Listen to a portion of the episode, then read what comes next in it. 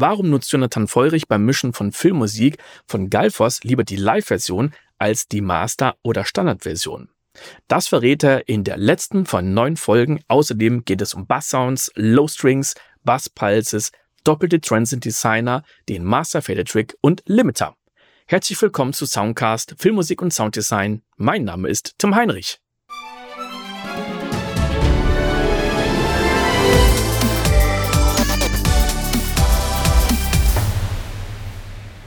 Hier bei diesem Bass-Sound selbes Prinzip.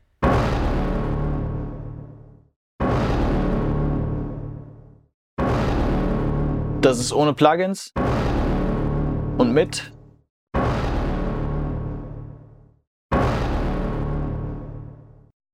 Auch wieder Transient Designer, auch wieder Attack rauf, Sustain leicht runter und frequenzmäßig das, was so ein bisschen mulmt und so ein bisschen für Wucht sorgt einerseits, aber gleichzeitig für so einen, so einen Maskierungseffekt. Äh, das runter, weil dann brezelt es einfach oben auf. Es gibt ein bisschen mehr Point ähm, auf der Spitze. Und ich sehe gerade hier, dass auch noch der Clip ein bisschen EQ bekommen hat. Ähm, genau hier. Das mache ich dann manchmal. Ähm, wenn man hier oben rechts so ein EQ sieht, dann benutze ich Pro Tools Clip EQ. Das heißt, nur diese Sektion, die ich hier gerade selektiert habe, hat einen EQ drauf. Und da oben reiße ich 14 Kilohertz auf und ein bisschen Sub, also bei 20 unten. Ähm, und das mache ich dann hier vorne wahrscheinlich nicht. Genau. Da gibt's nochmal einen Moment, wo der Sound spielt. Und bevor ich einen EQ automatisiere, mache ich das halt in den Clip Effects. Das ist so ein bisschen so eine Marotte von mir. Das ist der schnellste Weg zum Ergebnis zu kommen. Ähm, und der zählt für mich manchmal. Der eine oder andere, der von mir dann eine Session verwaltet, wenn ich manchmal mit einem Co-Mixer oder mit einem Assistenten arbeite, der sagt dann immer, hey, kannst du weniger in Clip Effects arbeiten, weil man sieht's halt manchmal nicht. Ne? Wenn man jetzt hier rausge rausgezoomt ist, sieht man oben dieses EQ-Icon nicht. Mhm sondern erst jetzt.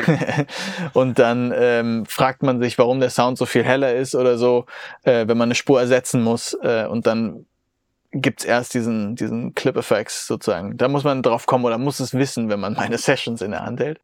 Ja. Also da bin ich nicht ganz perfekt, ähm, aber es ist halt eine super Möglichkeit für mich, sehr schnell Automationen und Momente anders zu gestalten, obwohl der Grundsound in der Spur gemacht wird. Ich wollte sagen, es geht natürlich schneller, als wenn du jetzt extra noch ein Plugin einschleifen musst. Dann müsstest du das ja auch wieder automatisieren, wenn du es nur auf einem Clip da auf der Spur haben müsstest und und und. Also bist du mit, den, mit dem Clip EQ natürlich doch wesentlich schneller dann. Voll. Und hier ähm, vielleicht interessant diese Low Strings, ähm, die da so stark verfremdet sind.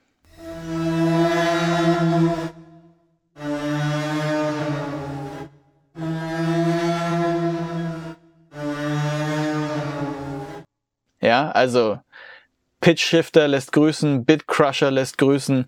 Äh, wir sehen hier, ich habe hier nur ein bisschen Midrange EQ, äh, bisschen was unten wegräumen, ein bisschen mehr Höhen ähm, bei den Tiefen da hinten.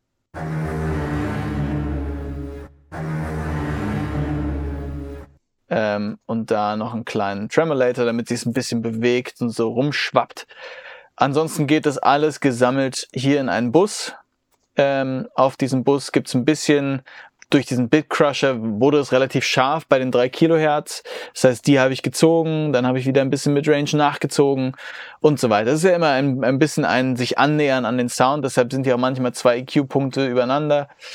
Das ist halt einfach so. Das ist äh, ja. wird, wird, ergibt sich so und sicherlich kann man länger Zeit dafür aufwenden, den einen perfekten EQ-Move zu finden. Ich äh, scheue mich nicht davor, einfach noch ein Band aufs andere raufzuziehen und da nochmal etwas Kleines extra zu machen. Dann hier ein bisschen Kompression. Ja. Äh, nicht wirklich Kompression, sehe ich gerade. Und dann äh, Verzerrung, sowohl oben ab 3,5 Kilohertz als auch unten unterhalb von 3,5 allerdings deutlich weniger.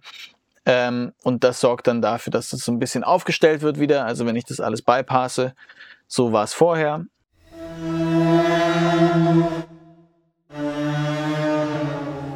Und so ist es nachher.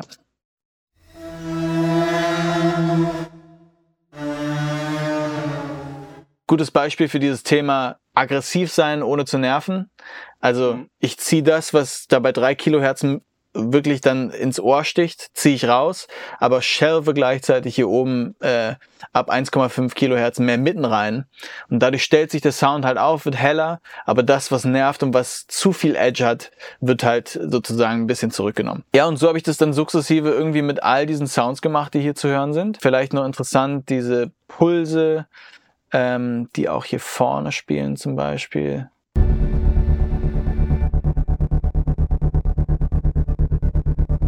bei solchen äh, Basspulsen, die da unten so äh, Tempo machen sollen und fast kickartig funktionieren sollen, ähm, die greife ich oft sehr, sehr stark an.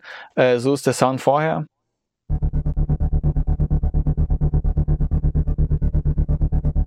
Äh, mit Plugins klingt das Ganze so.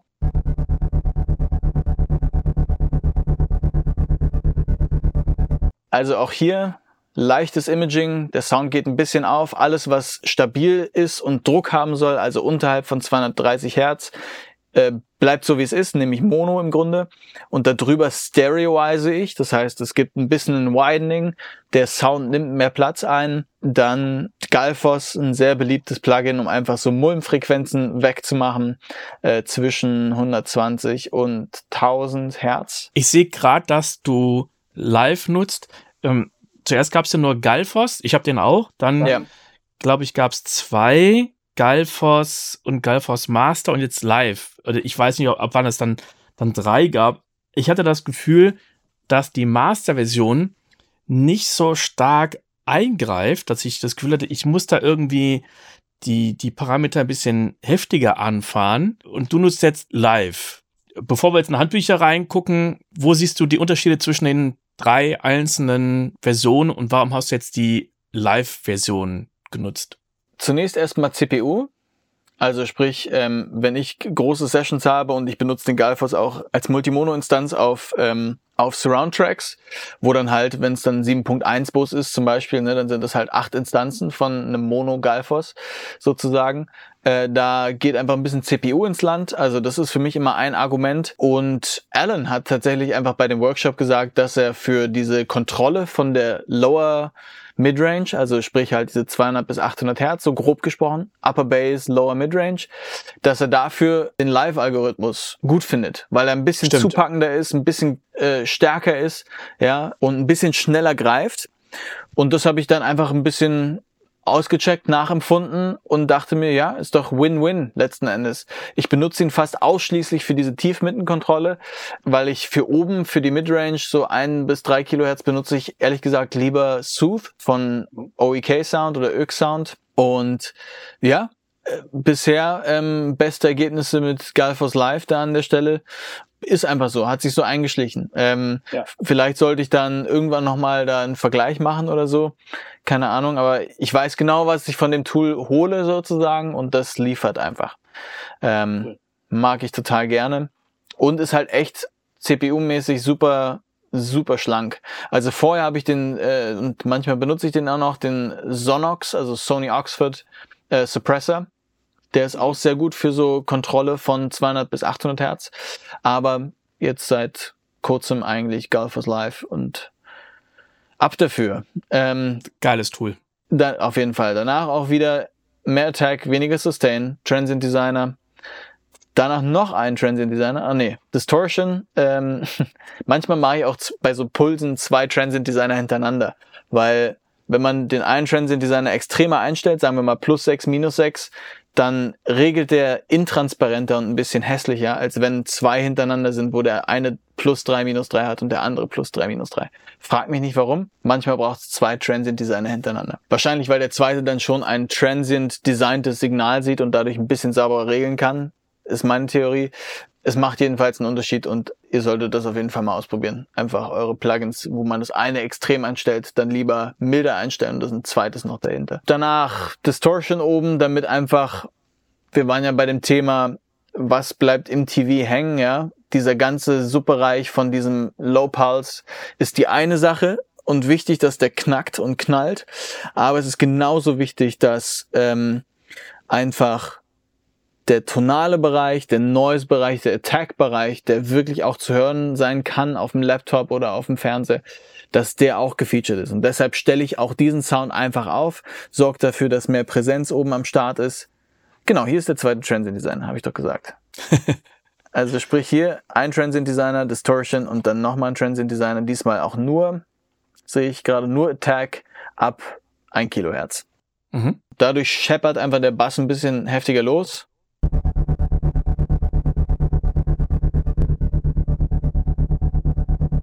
So wummert er mehr für mich. Und so sägt er ein bisschen mehr. ja, ja. For lack of better words. Ähm, so, das waren so die, die äh, Baustellen, die ich mir da so rausgesucht habe, um diese Momente alle interessanter zu machen. Alan hat es mal so in dem Workshop so interessant bezeichnet, was sofort Sinn gemacht hat für mich. Der Unterschied zwischen horizontaler und vertikaler Musik. Ne? Also sprich, alles, was Transienten hat, alles, was vertikal ist, alles, was Impuls hat und die Musik voranbringt, dass man so ein bisschen in diesen zwei Kategorien bringt. Wie kann ich das horizontal interessanter machen, also die Flächen und das, was meistens ja harmonische Information ist, hauptsächlich. Und mhm. was, und was mache ich mit dem vertikalen Teil, mit der Energie, mit der Präsenz, mit der Zeit, mit dem Groove? Was mache ich mit dem Teil? Da war es einfach nur Rosinen picken hier in dieser Produktion und äh, rausgucken, äh, wie man noch mehr Knack, noch mehr Definition, noch mehr Grip in die ganze Sache reinbekommen kann. Und als letztes vielleicht hier aus diesem Track noch die Whale Sounds, die dann so sirenenartig äh, zu hören sind hinten in diesem äh, triolischen Teil. Einmal vorher.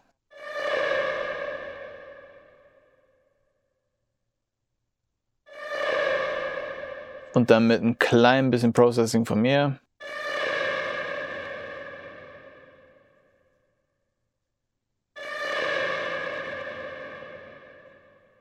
Wie man vielleicht hört, da ist jede Menge mehr Sustain da, also der Sound wird deutlich länger. Da ist ein, der eine andere wird sich schon denken, ein heftiger Tremolator drin, damit der Sound so ein bisschen für Chaos sorgt und so ein bisschen nach, von links nach rechts schwappt. Ähm, diese Länge bekomme ich über den Devilock hin. Das ist auch ein fantastisches Tool.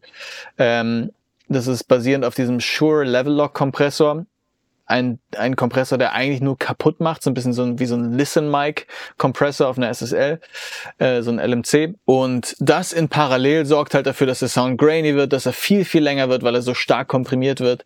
Ähm, davor sicherlich, genau, ein kleines bisschen EQ die Sub-Information rausgenommen, damit da nichts kollidiert oder das nicht überladen wird. 800 Hertz gezogen, mehr war da nicht zu holen und vorne noch ein bisschen Galfos. Genau, also Tame auf 40, 38. Ähm, auch wieder in dieser äh, Tiefmitten, hohe Bass, Tiefmitten-Range. Einfach um den Sound noch ein bisschen schlanker zu machen, ihn ein bisschen mehr aufzustellen, ein bisschen pointier zu machen. Genau, und so, so wird das, habe ich das hier zusammengebaut. Letzten Endes ist der große Teil, sind halt diese Strings, die wir uns vorhin angeschaut haben. Der andere Teil ist der Groove, die ganze Percussion, die läuft. Ähm, da auch wieder einfach für Point gesorgt, für für mehr Vertikalität gesorgt und dann halt diese Farbtupfer über diese Orca oder sirenenhaften Sounds, die dann zwischendurch noch kommen, ähm, da dann auch noch einen Moment gesucht, um noch für ein bisschen mehr Chaos zu sorgen. Schlussendlich äh, noch einer meiner Lieblingstricks am Ende, nämlich einfach den Masterfader hochfahren, wenn es intensiver werden soll. Ja? ja, hast hast du da am Ende noch ein noch ein Limiter drauf als ja. Sicherheit. Welchen hast du da? Da benutze ich zum einen halt den einfachen Pro Limiter von Pro Tools oder auch dann Fabfilter Pro L, einfach um auf Nummer, Nummer sicher zu gehen. Äh, genau, hier hinten ist es dann wirklich so, dass äh, die Summe auch ein bisschen in die Kompression gerät. Ähm, man sieht es auch schon an dem Layout von Dasha hier, wobei ich dann mit ihr äh, mich verständigt habe, dass wir da die Gain Stage um 2 dB runtersetzen. Deshalb ist der Clip hier auf minus 2 damit ich einfach zwei dB mehr Headroom habe für mehr Transiente, für mehr Wucht, für mehr Low-End, was transparent ist. Und das war fein für sie. An so Impact-Momenten oder wenn es dann ganz hinten sehr dicht wird, da darf es dann in die Kompression rein ähm, und wirklich mal äh, einen Moment zuschnappen. Alles, was hier vorne ist zum Beispiel, kommt gar nicht an den Limiter.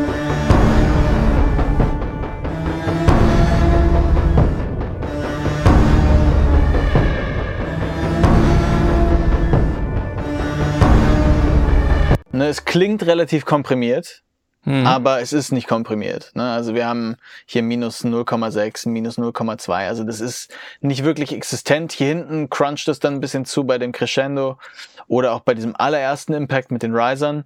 Ähm, aber an sich versuche ich immer, was halt so ein bisschen die Aufgabe ist bei Surround Mixen, bei Mixen für Kino, wo man halt nicht einfach in den Limiter fahren kann. Äh, da muss man halt die Intensität über den Sound und über die Textur holen. Und ja. äh, genau, und das ist mir halt auch immer wichtig. Deshalb viel Distortion zum Beispiel, viel Einsatz von, von Distortion.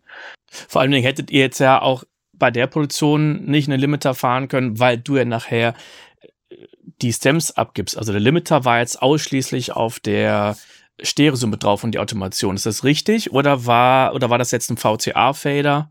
Also genau, es ist zunächst erstmal äh, landet es ja alles in diesen Stems hier. Mhm. Und als letzte Instanz in den Stems gibt es einen Limiter, das heißt, der schützt. Aber wenn die Summe aus den Stems dann, ne, also die, die Stereosumme, die ich abziehe, wenn die droht, dann in bestimmten Momenten halt sich zu heiß aufzusummieren, gibt's da auch nochmal einen Limiter drauf.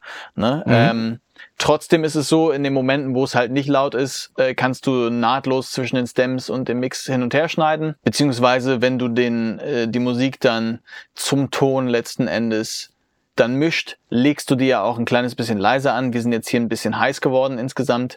Ähm, und dann ist das Extra Headroom, was frei wird, wenn man nur die Stems abspielt und nicht den Mix, der limitiert ist, dann hat man halt nochmal zwei dB mehr Headroom obendrauf oder anderthalb oder was auch immer der äh, Pro-L da an dem, am, am größten Moment wegnimmt, ähm, dann wird's da sogar nochmal transparenter. Aber grundsätzlich ist der Mix halt eins zu eins das, was in den Stems ist. Sehr geil. Ich freue mich sehr, äh, dass ich hier heute mit dir quatschen konnte und dir ähm, den Schwarm ein bisschen zeigen konnte und euch da draußen, die ihr das hört oder seht. Und ich denke mal, Tim, das wird nicht die letzte Gelegenheit gewesen sein, zumindest von meiner Seite aus nicht, äh, wo wir uns gesprochen haben. Und ja, vielen Dank für deine Zeit, auf jeden Fall. Ja, also von mir, das äh, war erst der Anfang und ich freue mich, wenn wir uns bei dir gemeinsam in Berlin sehen, den ein oder anderen Schnack machen und dann ist vielleicht wieder eine Kamera und ein Mikrofon dabei. Äh, vielen, vielen Dank für die Zeit, die du dir genommen hast und mir und allen anderen geschenkt hast. Ich wünsche dir noch eine fantastische Restwoche. Wünsche ich dir auch. Vielen Dank, Tim.